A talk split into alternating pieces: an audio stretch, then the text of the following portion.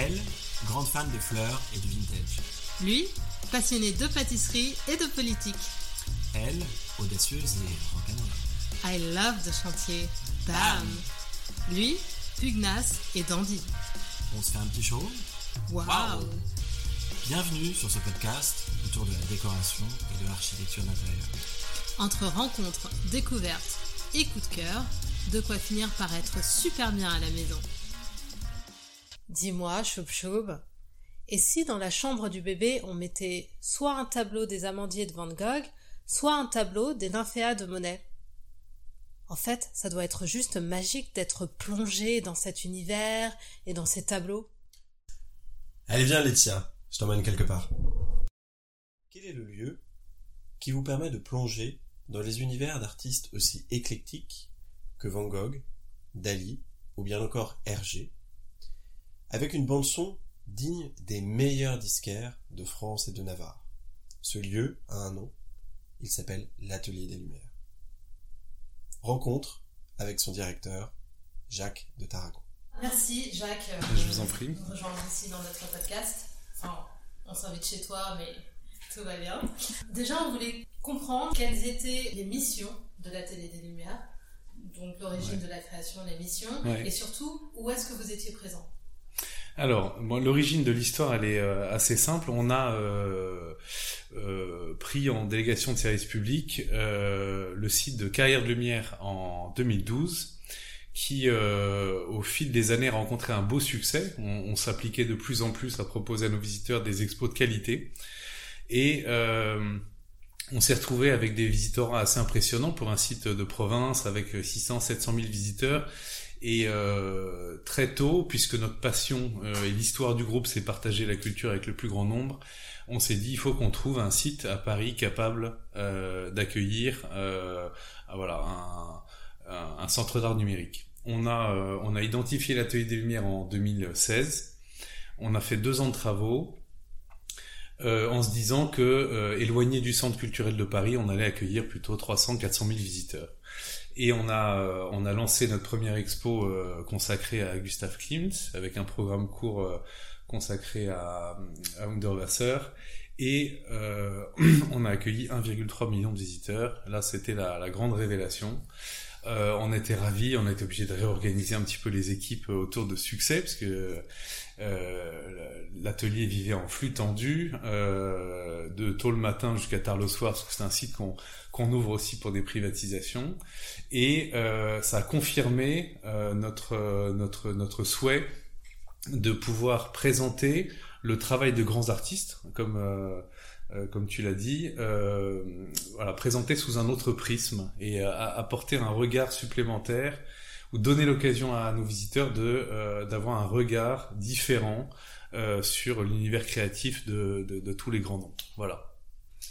C'est hyper intéressant. C'est vrai que là, du coup, on a envie de continuer sur plein d'autres questions. La première question qu'on va te poser, c'est est-ce que vous êtes un institut public ou est-ce que vous êtes une société privée? Comment est-ce que ça s'organise par rapport à l'État ou par rapport à, je crois que vous êtes aussi présent à New York? Oui, absolument. Alors, on, est une entreprise privée euh, qui a été fondée euh, euh, il y a 30 ans. On ne reçoit pas de subvention de l'État. Euh, néanmoins, on répond euh, à des appels d'offres publics pour prendre la gestion de, de, de sites publics. C'est le cas notamment à Jacques Marandré, où Culture Espace est présent depuis plus de 20 ans. Il organise deux fois par an des, des grandes expositions sur, sur des peintres. Euh, c'est une entreprise euh, privée qui, du coup, a les mains libres pour décider de son propre développement. Et, euh, et c'est en, explorant, euh, via notre concession à Carrière de Lumière, ce- le, monde du numérique, qu'on a, euh, qu'on a décidé de, de- d'imprimer, un- entre guillemets, un tournant et, euh, et, et de, euh, de développer euh, à grande vitesse, puisque c'est notre passion du moment, euh, ces centres d'art numérique. On le fait, euh, on, on a commencé par la France, euh, l'atelier puis Bordeaux, et puis on a ouvert un site effectivement à New York, Amsterdam, Dortmund. On a d'autres projets en cours en ce moment. Donc on va dire que pour le, ce qui concerne le numérique, on a le sentiment que c'est encore le début de l'histoire. Comment sont choisis les différents sites que tu as cités entre Dortmund, New York? Alors, euh, il y a un triptyque sur lequel on se base pour euh, faire en sorte que nos expositions continuent à être euh, couronnées de succès. La première, c'est le choix du lieu, du coup je vais y revenir. La deuxième, la qualité de l'accueil. Et puis la qualité du contenu. On travaille énormément sur nos contenus.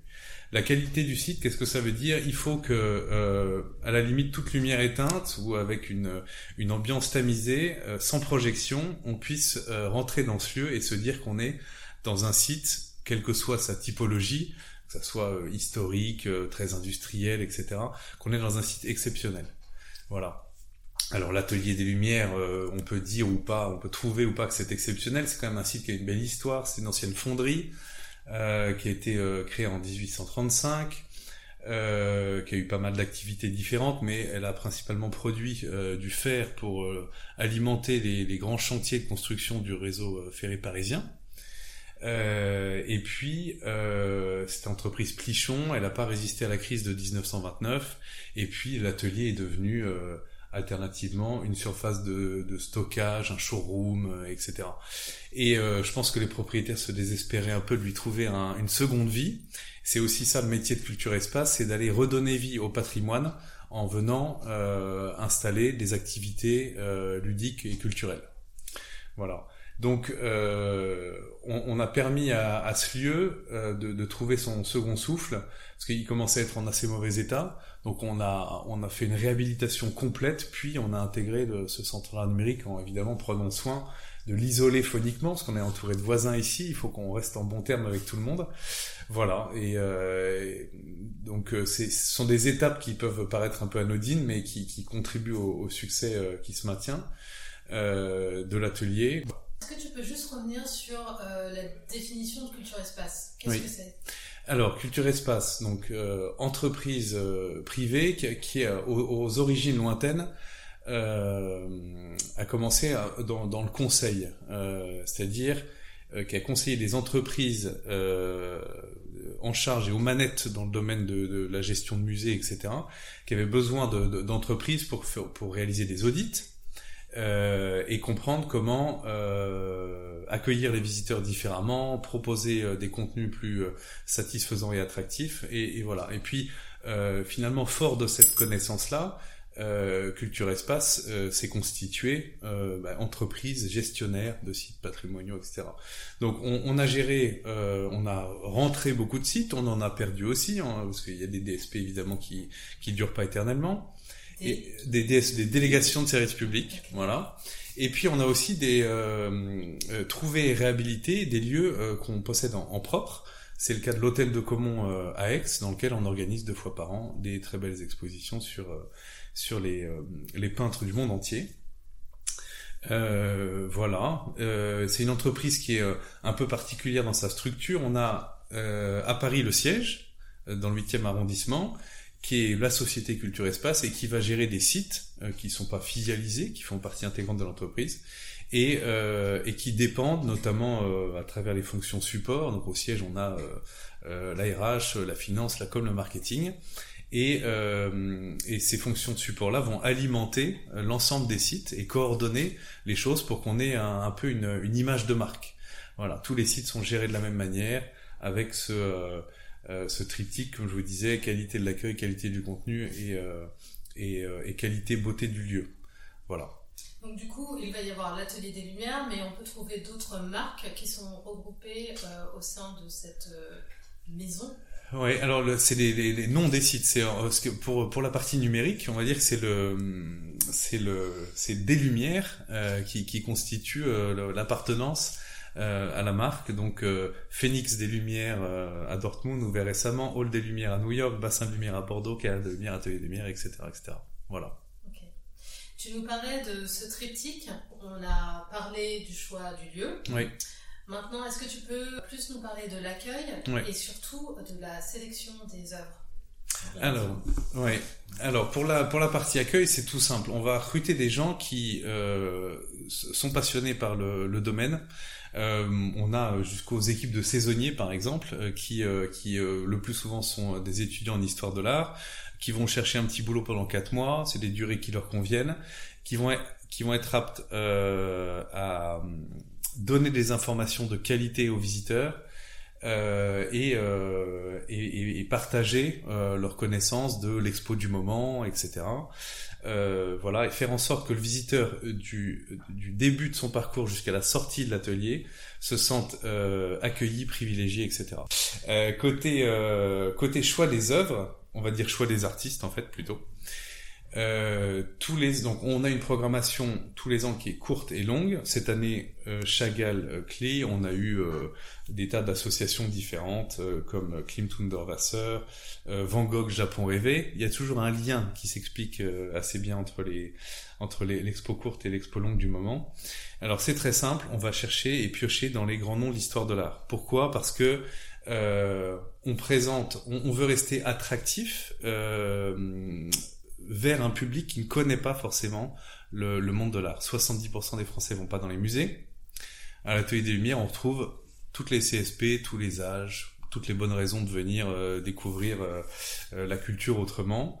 donc on pense que aller trouver des artistes de niche, c'est pas forcément répondre aux, attentes d'un public qui aime à la fois possiblement les musées et aussi les, les expériences immersives. Donc voilà, donc les grands noms. Euh, on, se pose beaucoup de questions chaque année sur le, choix de l'artiste.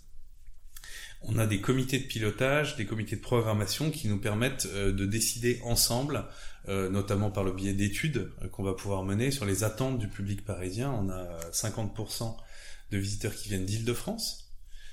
c'est un, c'est un, c'est un, une comment dire une part de visitorat qui est très importante et donc on va essayer de comprendre le, le besoin euh, et les attentes comme ça. Euh, ça ne nous empêche pas évidemment de réfléchir euh, à euh, la possibilité de faire émerger des nouveaux artistes et c'est ce qu'on fait euh, via le studio. Tout au fond de l'atelier on a un studio qui nous permet de proposer des œuvres de jeunes motion designers euh, qui vont laisser libre cours à leur imagination et proposer des programmes d'une dizaine de minutes euh, voilà, sur la, créa par ordinateur. Donc c'est des, œuvres euh, d'art à part entière euh, sur des, séquences de 10 minutes. Cette année, on a Convergence, qui est une expo super intéressante sur l'association du visuel et de la musique, qui répond assez bien en plus à l'expo Paul Klee, qui est qui, qui est une expo qui rend hommage aux deux passions de l'artiste, qui étaient la peinture et la musique. Voilà. Entre les différents sites, donc tu as évoqué New York, Dortmund, Paris, est-ce qu'il y a une une notion de localisation des expositions. Est-ce qu'on a des expositions différentes à New York, Paris, Dortmund alors, ça, ça, peut être le cas, mais euh, l'idée générale, puisque la, la construction d'une exposition, elle est très longue et très coûteuse, ça peut être un, un travail d'une année euh, pour une équipe de 4 à 6 euh, techniciens audiovisuels, motion designers, on va essayer euh, de faire tourner ces expos. Alors ça nécessite un gros travail quand même, puisque chaque lieu a son architecture qui est propre, et donc, euh, les plans de projection sont très différents. Et euh, quand on aura proposé une expo euh, qui a fonctionné au Carrière de Lumière sur Cézanne, par exemple, eh ben, on va volontiers l'accueillir à Paris l'année suivante pour permettre à un public très large, donc provinciaux, euh, parisiens, étrangers, etc., de, de, découvrir ces expos. Donc elles ont vocation à tourner. Après, on peut avoir des, euh, par exemple, un artiste euh, qui va être très parisien, euh, et on, on, va se dire que c'est pas forcément pertinent euh, de l'envoyer à Dortmund parce que les attentes sont différentes, etc. Mais globalement, la réflexion générale autour de ça, c'est euh, partager les expos avec le plus grand nombre et donc les faire voyager. Justement, dans la création de ces expositions, quels sont les corps de métier qui sont impliqués? Comment est-ce que vous gérez, du ouais. coup, à la fois la musique, ouais. les sensoriels, les différents sens qui sont en éveil Ouais. On fait ça Alors, on, on, on décide, euh, donc je, je, fais un peu la créa d'une expo euh, à, à, peu près dans l'ordre, je vais essayer. Euh, on, on, choisit l'artiste euh, qu'on souhaite produire pour l'année N, N plus 1, N plus 2 parfois, on, on programme euh, suffisamment en avance. Euh, on prend contact avec les ayants droit si euh, si c'est si euh, pertinent de le faire parce que vous savez que tout artiste mort il y a moins de 70 ans euh, va nécessiter la euh, va nécessiter une rétrocession. Euh, et donc c'est le cas de Chagall par exemple. On va donc s'assurer que les ayants droit de l'artiste sont d'accord pour qu'on puisse faire une œuvre digitale depuis l'œuvre de l'artiste. Voilà. Euh, une fois que le, le, contrat est fait, on va nommer un directeur artistique qui euh, va commencer à rédiger un script. Quelle histoire on va raconter sur, euh, sur Chagall, sur Klimt, etc. À partir du moment où le script est créé, on va choisir le studio de création avec lequel on va travailler.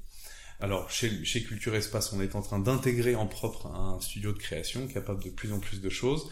Pour l'instant, on a travaillé sur nos expos longues avec Spectrelab et euh, Cutback, deux studios français qu'on connaît très bien maintenant, qui sont à la limite des partenaires stratégiques.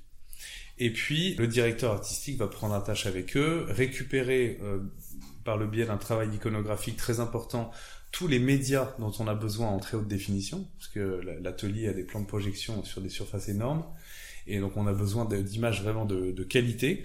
Ça peut nécessiter parfois un voyage à l'étranger pour aller prendre en photo euh, une œuvre dans un musée ou chez un particulier. Et puis une fois qu'on a toute cette base-là, on va commencer à poser les images sur le script et sur le plan de projection, euh, grâce au studio de création.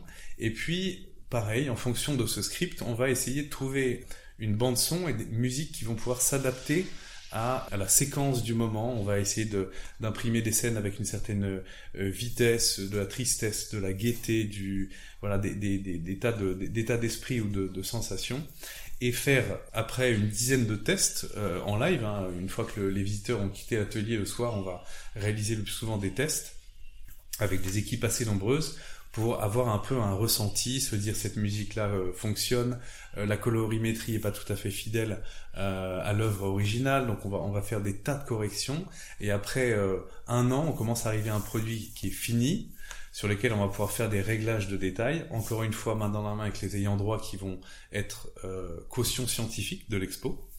Et puis, euh, et puis voilà, une fois que le produit euh, est prêt, on se retrouve là en général deux mois avant le lancement de, euh, de l'expo, on commence notre communication. Et puis, euh, et puis euh, en J-1, on accueille tous les, tous les journalistes de la, de la place parisienne, on commence à communiquer, et puis voilà, les, les visiteurs arrivent.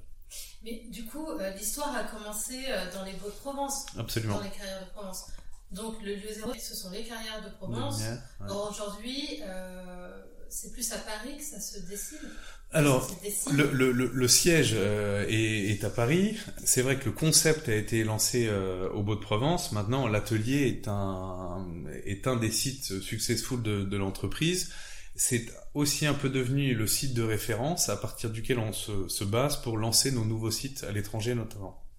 Donc, c'est effectivement le site initiateur, Carrière des Lumières.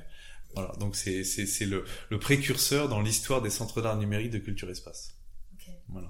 Moi, j'adore la musique. À chaque fois que je rentre dans une expo ouais. à l'atelier des Lumières, je danse. Ouais. Je suis un On peu. est euh... constamment sur Shazam. Oui, oui. oui.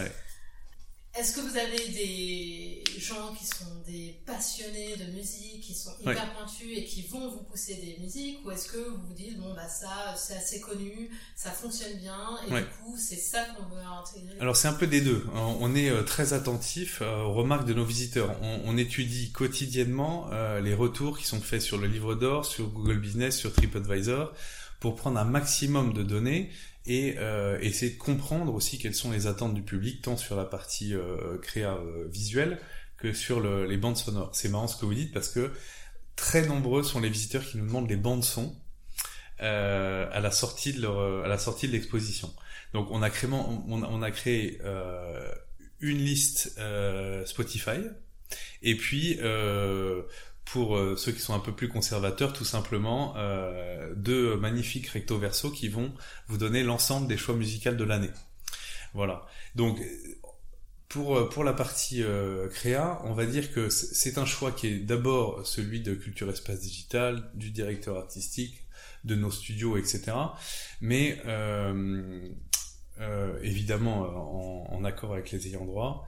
Euh, on va dire que sur la créa d'une expo, puisque personne, il oh, n'y a, pas de public qui peut la voir avant la date de lancement officiel, ça va être vraiment un, une réflexion en propre. Euh, par contre, on écoute beaucoup euh, les conseils et les demandes de nos visiteurs pour les expos suivantes. Voilà. L'idée, en tout cas, c'est d'être euh très ouvert et de pas forcément avoir peur de l'originalité. Euh, on va mettre du Johnny Joplin sur euh, du, Van Gogh, on va mettre euh, du Pink Floyd sur du Dali, euh, on va mettre du Mozart sur du Paul Klee et, et ça marche. Mais c'est pas si facile que ça. C'est-à-dire que dans la, dans la création, il y a pas mal de doutes qui peuvent s'installer liés au fait que la bande son va parfois pouvoir appauvrir une partie de l'exposition qui est très belle et donc ça va être de la recherche euh, permanente pour arriver à un produit qui est parfait et qui, euh, qui donne un sens euh, et qui, qui révèle encore mieux, je dirais, euh, l'esprit le, de l'artiste. Voilà. Pour les prochaines expos, si vous avez besoin de testeurs ou quoi, Ça, c'est une idée. Je voudrais juste revenir pour, pour avoir, parce que je me pose la question, et peut-être d'autres questions aussi, euh, si je comprends bien, du coup, la réalisation d'une exposition, ça prend au moins un an. Oui. Et ça mobilise combien de personnes? Alors, euh, des, hum, des créateurs euh, purs, donc des, des gens de, du domaine de l'audiovisuel qui vont travailler sur ordinateur, ça peut être entre 4 et 6 personnes, voilà, sur une année. Après, ça mobilise un directeur artistique qui peut travailler sur une ou plusieurs expositions. Et ça va mobiliser des gens de notre entité Culture Espace Digital qui vont être très présents sur le suivi de l'avancement de, la créa et euh, qui vont être présents à tous les tests euh, ici à l'Atelier des Lumières en, live, en amont de la, diffusion de l'expo. Donc, euh, et ça, ça mobilise aussi les équipes de site qui ont parfois leur mot à dire, euh, parce que nous on est au contact des visiteurs et on, on connaît les attentes, donc on, ça va être un échange qui va être euh, très libre et en général assez fructueux. Donc euh, c'est difficile de donner un nombre précis, mais il y a beaucoup de beaucoup de personnes voilà très impliquées. On voit de plus en plus d'expos immersives qui se développent, notamment à Porte de Versailles. Je crois que c'est le studio Pearl Jam. Oui. Space Jam. oui, il y a Jam Capsule. Oui, c'est ça, Jam Capsule. Est-ce que ce sont pour vous euh, des concurrents de la compétition ou est-ce que pas du tout parce que vous n'êtes pas du tout sur euh, euh, les mêmes domaines, c'est-à-dire que vous allez avoir plus un accent artistique quand bien même vous aviez présenté une expo autour de la galaxie de, du cosmos, oui, absolument. ouais, C'est vrai qu'ils ont plutôt tendance à travailler sur des thématiques un peu différentes, mais il faut jamais ignorer, même si c'est pas de la concurrence directe, le travail de, de, de, de ses euh, concurrents euh, et la qualité de leur travail d'ailleurs. Euh, donc je dirais que c'est des expos qui sont quand même assez différentes, aussi techniquement, parce que va y avoir un rythme, une rotation assez rapide. c'est souvent des installations qui peuvent être temporaires, faites dans des espaces où on a quatre grands murs blancs. Voilà, donc ça, ça peut être immersif. Hein. Après, le, le il euh, n'y a pas d'absolu dans la description de ce que c'est une, une, expérience immersive. Il euh, y, y, a des tas d'exemples euh, différents. Donc on, on, peut considérer que d'une certaine manière on est en concurrence. Maintenant, le fait de, de venir voir une exposition à l'atelier va pas vous priver de passer une bonne expérience quand vous allez voir une, une expo de, de Jam Capsule. Euh, pas du tout. C'est exactement comme dans un musée euh, plus traditionnel où les gens disaient attendez à l'atelier des lumières vous faites euh, quelque chose qui est pas vraiment de l'art, c'est une vulgarisation, etc. Mais euh, on dit non, on, discute très souvent avec nos visiteurs qui nous disent euh, ah dis donc, moi j'ai découvert Monet à l'Atelier des Lumières, c'est magnifique. j'ai pris mes billets pour aller le voir au musée d'Orsay. donc ce, ce, ce, pont, pour moi, il est, il est évident. Et je pense qu'on a simplement des propositions, on a des propositions qui sont très variées on n'est pas en train de, on, mange pas leur espace, ils mangent pas le nôtre et euh, on peut passer euh, dans une même après-midi de très bons moments dans, dans ces deux sites. D'une certaine manière, ça reste de la concurrence, si je schématise, tout comme euh, peuvent l'être les terrasses post-confinement, parce que les gens aimaient bien aller boire une bière en terrasse alors qu'il y avait un magnifique soleil à Paris et en se disant bah, on ira au musée une autre fois. Voilà, donc je vais pas dire que c'est aussi éloigné que ça, mais voilà, mais, mais quand même. Concernant justement cette, euh, cette euh, vulgarisation, je mets de gros guillemets parce que pour moi c'est pas de la vulgarisation de l'art, euh, est-ce que c'est pas plus dans la façon d'appréhender l'art que vous vulgarisez ou que du moins vous faites tomber certaines barrières Aller se poser devant un tableau, c'est mm. pas forcément simple. Aller dans un musée avec des enfants, c'est pas forcément simple. Exactement. Là aujourd'hui, vous nous permettez d'avoir des vrais musées. On n'est pas sur euh, de, euh, des reproductions en, euh, en intelligence artificielle. Ouais. On est vraiment sur des vraies euh, œuvres de Ouais. haute qualité. Ouais. Est-ce que c'est pas plus de la vulgarisation du coup dans l'approche de l'art et non dans l'art en tant que tel Alors, euh, comme je vous disais, ça nécessite un énorme travail. Pour moi, une exposition numérique, c'est une, double couche de, de, de, Il y a une vraie création artistique sur la créa de l'expo elle-même, en partant d'un travail euh, d'un artiste qui est euh, souvent, on, va essayer de faire des choses qui sont très représentatives, très complètes. On va difficilement pouvoir créer une expo de 35 minutes sur le travail d'un peintre célébrissime euh, qui, a, qui a 40 œuvres à son actif. Dans une expo de 35 minutes, on va montrer entre 500 et 800 images, toiles, tableaux, euh, sculptures, ça peut être très varié, c'est le cas de Chagall notamment qui a fait des vitraux, des céramiques, de la sculpture, etc. Voilà. Donc on, on, on a cette possibilité dans un premier temps euh, de, de montrer quelque chose de très complet par ce par ce biais-là. Donc en fait c'est c'est vrai quand vous allez euh, euh, dans un musée euh, voir une expo sur un artiste, c'est difficile de trouver plus de 50 œuvres euh, du fait des euh, problématiques de conservation, de déplacement des œuvres, etc. Là, en 35 minutes, vous faites un tour gigantesque, euh, vous faites un tour du monde euh, de, de, ces, euh, de ces œuvres, de ces tableaux, et ça vous donne, à mon sens, comment dire, une, une excellente compréhension de qui était l'artiste, ce qu'il a créé, euh, de, de, de créer un fil conducteur autour de, de l'évolution euh, créative de l'artiste qui euh, qui a démarré avec des croquis ou des, des choses très figuratives et qui est parti dans l'abstrait par la suite, etc. Je, trouve que le numérique est un outil idéal pour, euh, je sais pas, planter cette petite graine et commencer éventuellement. Euh, on a aussi, on n'a pas que des néophytes à l'atelier, loin de là. Il y a des experts euh, de la peinture qui viennent et qui apprécient les expos, mais pour un néophyte, c'est euh, parfois le, point de départ d'un attrait marqué pour l'art et la peinture. Donc voilà, ça, ça nous réjouit beaucoup. On a, on a un exemple à titre personnel quand on a assisté avec nos enfants à l'exposition sur euh, Tintin. Ouais.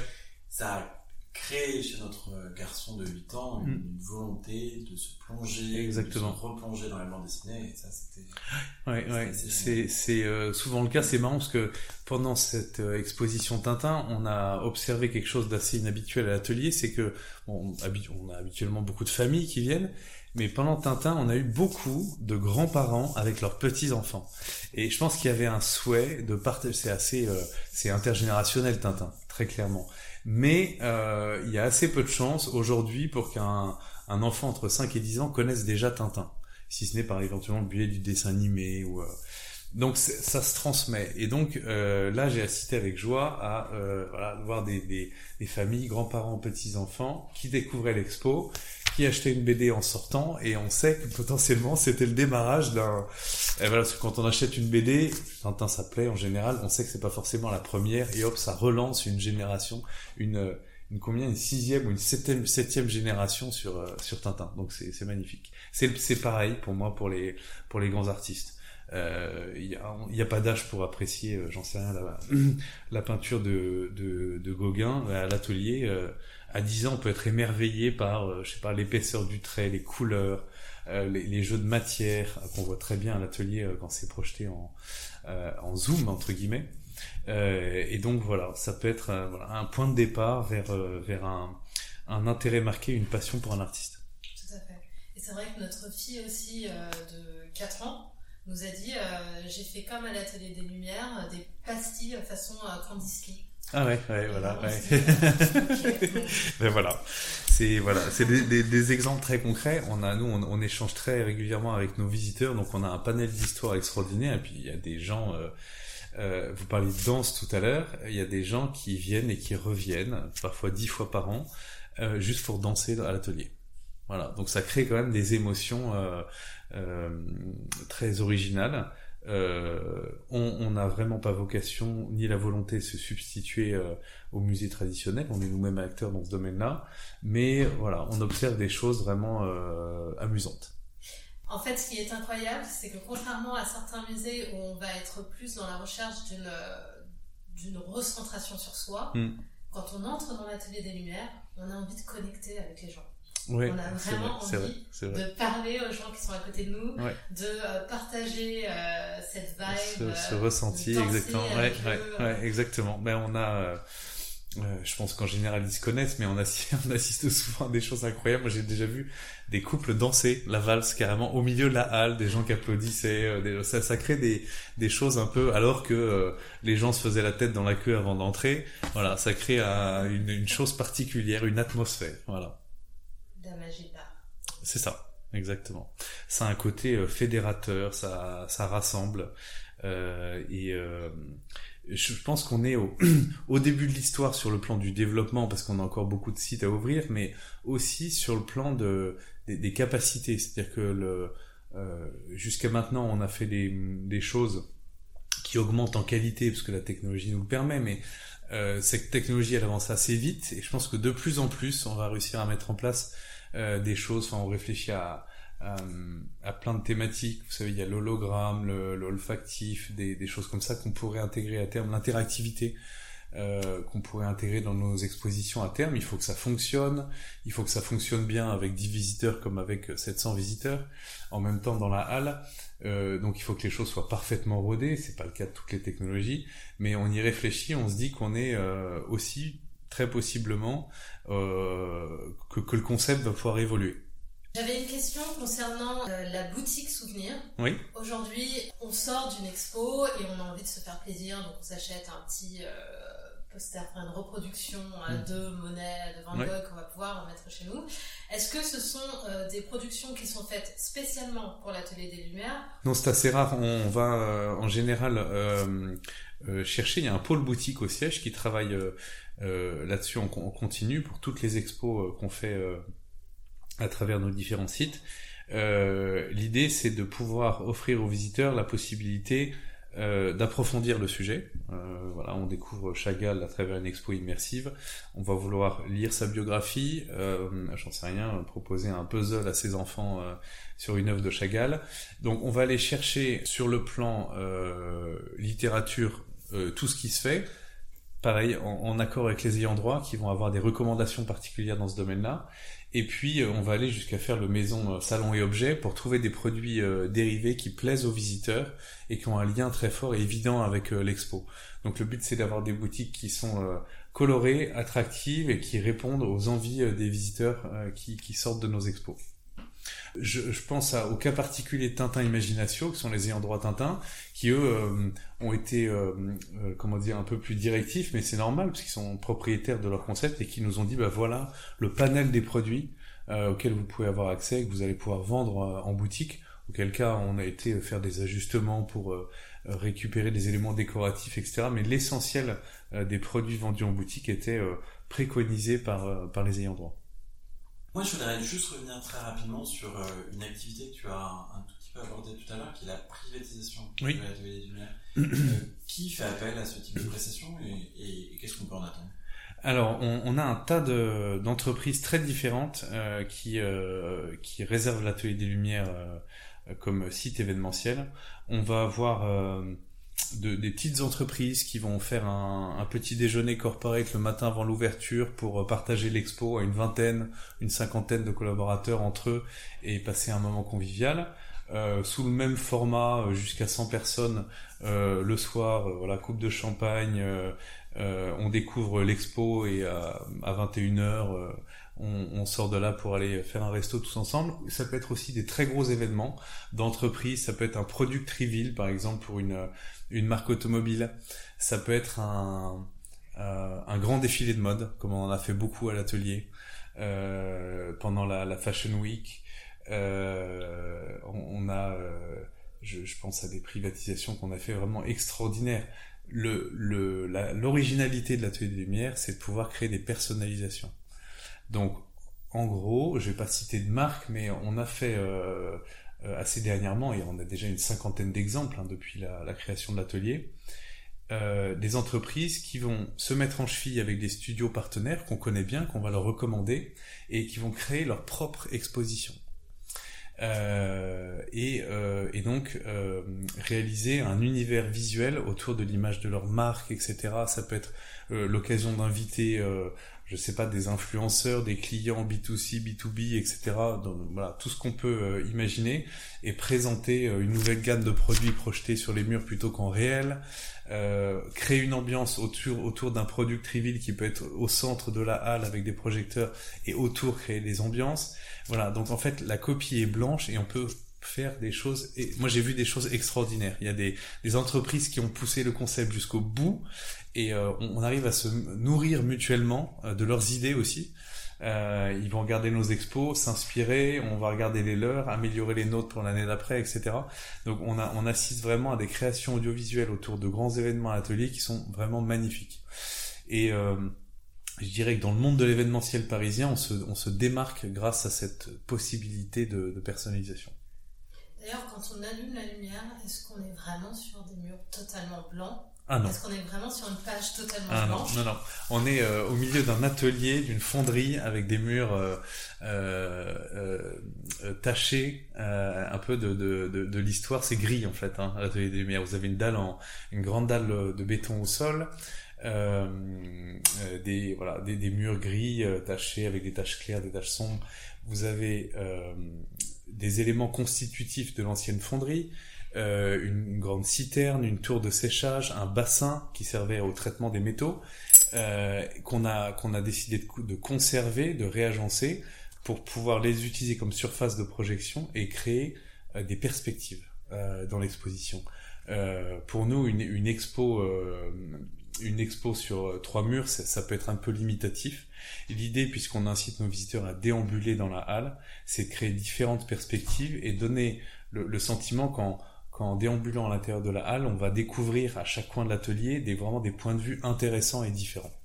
Pour arriver à la fin de notre podcast, on sait c'était beaucoup trop court, on avait une question à te poser. Mhm. Quel serait le lieu d'exposition de rêve? Est-ce que demain, l'atelier des Lumières, si euh, elle avait tous les pouvoirs euh, possibles et inimaginables, elle voudrait euh, projeter des œuvres sur bon, la Tour Eiffel, c'est un peu limité, mais peut-être euh, la Galerie des Glaces. La Galerie des Glaces, ouais. Alors, Galerie des Glaces, c'est très compliqué, parce que effectivement, avec des, euh, euh, des vitrages, on peut, on peut rien faire. la question au sujet de la couleur tout à l'heure, et c'est marrant, mais c'est très important.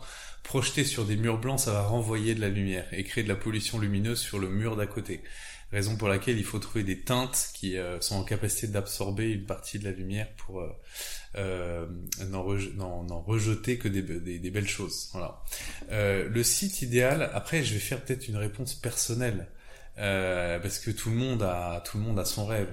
Bon. Euh, avant de vous donner mon sentiment, je vais déjà vous dire que euh, pour avoir euh, été plusieurs fois évidemment à Carrière de Lumière au Beau-de-Provence, on est quand même dans un site qui est magnifique une carrière de pierre euh, dans laquelle on a euh, euh, on est venu découper des blocs gigantesques il y a de ça des, des siècles pour pour construire le l'habitat, les monuments historiques de, de, la région, etc.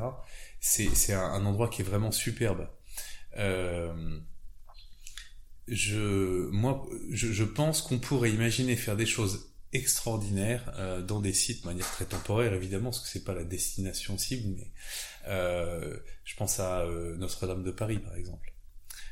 Des grandes cathédrales françaises dans lesquelles on pourrait venir installer des expositions pour parler du site lui-même mais aussi mettre en lumière l'architecture projeter des œuvres créer des jeux avec des vitraux euh, des jeux de lumière, etc. Je pense qu'on peut faire quelque chose de vraiment de vertigineux, parce qu'avec les hauteurs qu'on connaît de ces de ces bâtiments-là, donc voilà. Si j'avais euh, si j'avais tout pouvoir, euh, je pense que j'irais me m'installer avec une équipe de, de projets pendant un an dans Notre-Dame et de proposer une exposition immersive pour la réouverture, par exemple. Ça peut être une idée. Hein. Je, ne sais pas, je ne sais pas qui écoutera ce podcast. Une idée dingue. Que les auditeurs ne voient pas, c'est que Jacques a une petite étoile qui a brillé dans ses yeux quand il parlait, Notre-Dame. C'était très beau. Comment est-ce que sont diffusées mhm. les différentes expos? Est-ce que c'est comme au cinéma? Est-ce qu'il s'agit d'appuyer sur un bouton et du coup les expos euh, tournent en boucle? Ou est-ce qu'il y a quelque chose de plus... Euh, secret Il y a une petite salle bunker où les gens sont en train de... Alors, euh, ça, ça, peut paraître assez simple comme ça. Euh, L'atelier est un site qui est assez complexe. Euh, on a 140 vidéoprojecteurs. L'objectif d'une expo réussie pour moi, c'est de faire disparaître la technique. Il faut qu'on se pose aucune question sur la technique. C'est pas l'objet de lever les yeux et de se dire tiens il y a un vidéoprojecteur là-haut, etc. On a installé un système de son spatialisé qui donne des, euh, sentiments, des, des, impressions sonores assez différentes en fonction de l'endroit où on se trouve. le, le, site est donc complexe avec une, une l'intégration de l'audiovisuel est quelque chose euh, d'assez lourd, de réfléchi, euh, qui a demandé énormément de travail, de réflexion, d'ajustement. Euh, et effectivement, tout ce, tout ce système audiovisuel est piloté depuis une régie euh, qui est euh, centrale.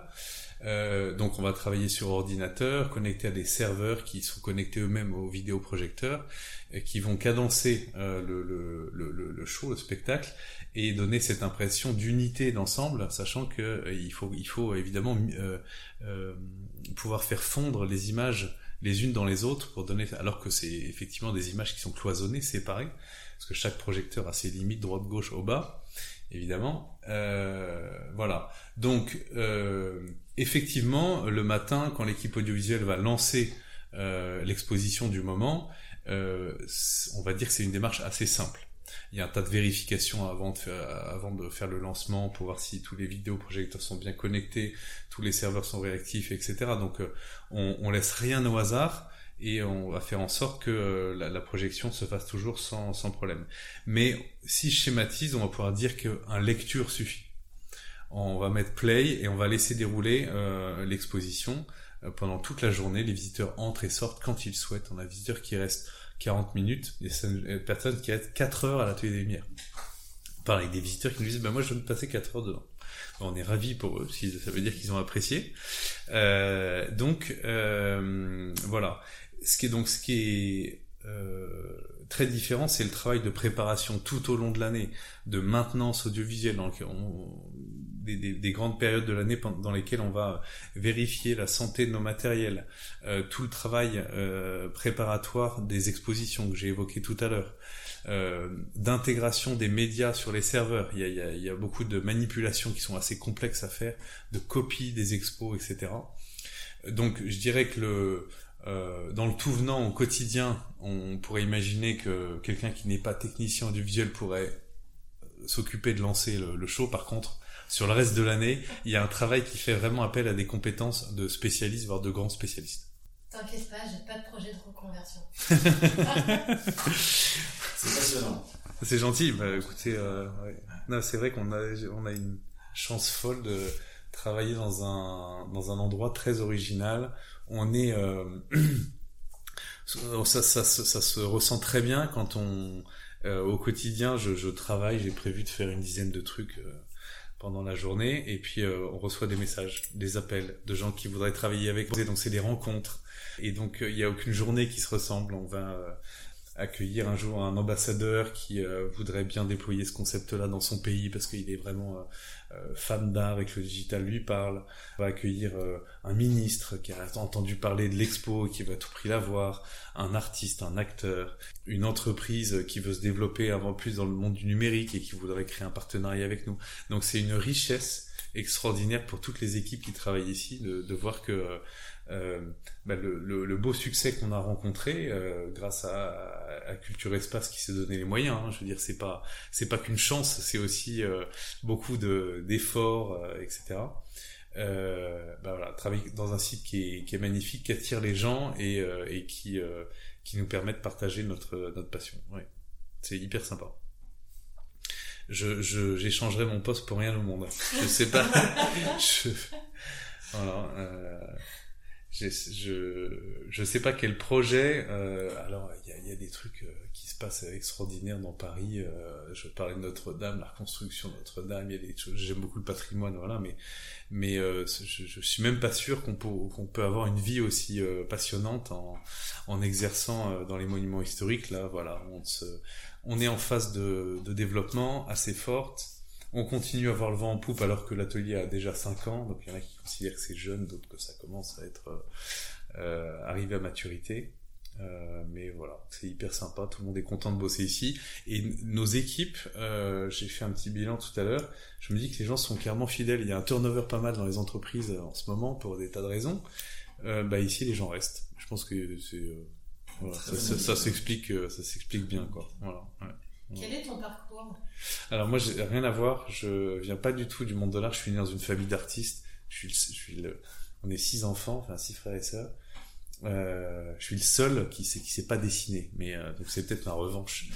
Euh, euh, j'ai euh, un, un, frère qui est, peintre, euh, c'est son métier, une, sœur qui est illustratrice, mon papa restaure des tableaux depuis 40 ans.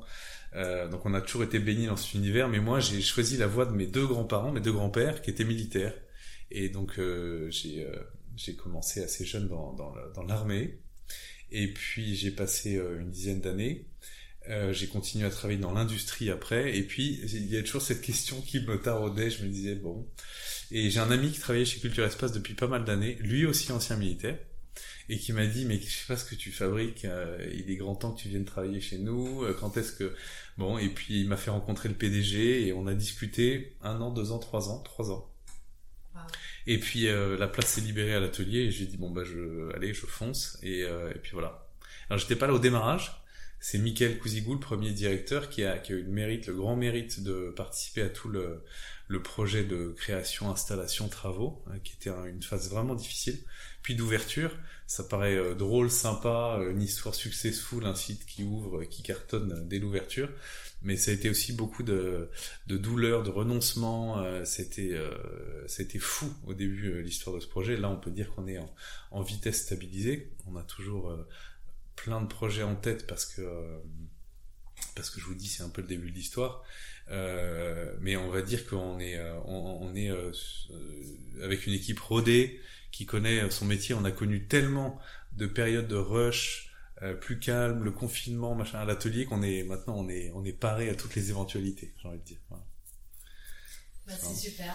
Top merci bah, avec merci joie beaucoup. merci d'être venu jusque là du temps, euh, du temps que tu as bien voulu nous consacrer pour euh, parler de cette aventure extraordinaire qu'est celle de, l'atelier des villes.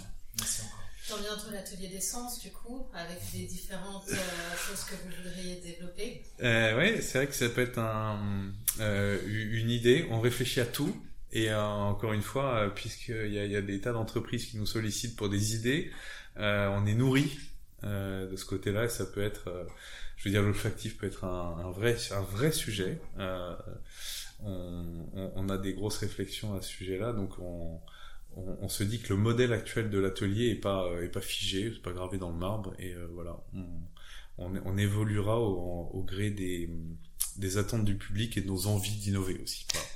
Ça marche. Et eh ben rendez-vous dans 5 ans. Exactement, et avec plaisir, on fait le bilan. C'est ça. on refait le bilan dans 5 ans. Et à l'ouverture de Notre-Dame. Exactement. à bientôt, merci beaucoup. Merci. Merci beaucoup. Merci de nous avoir écoutés. N'hésitez pas à liker, partager, commenter. On file sur un nouveau chantier, mais en attendant le prochain podcast, retrouvez-nous sur notre page Insta Bam Wow.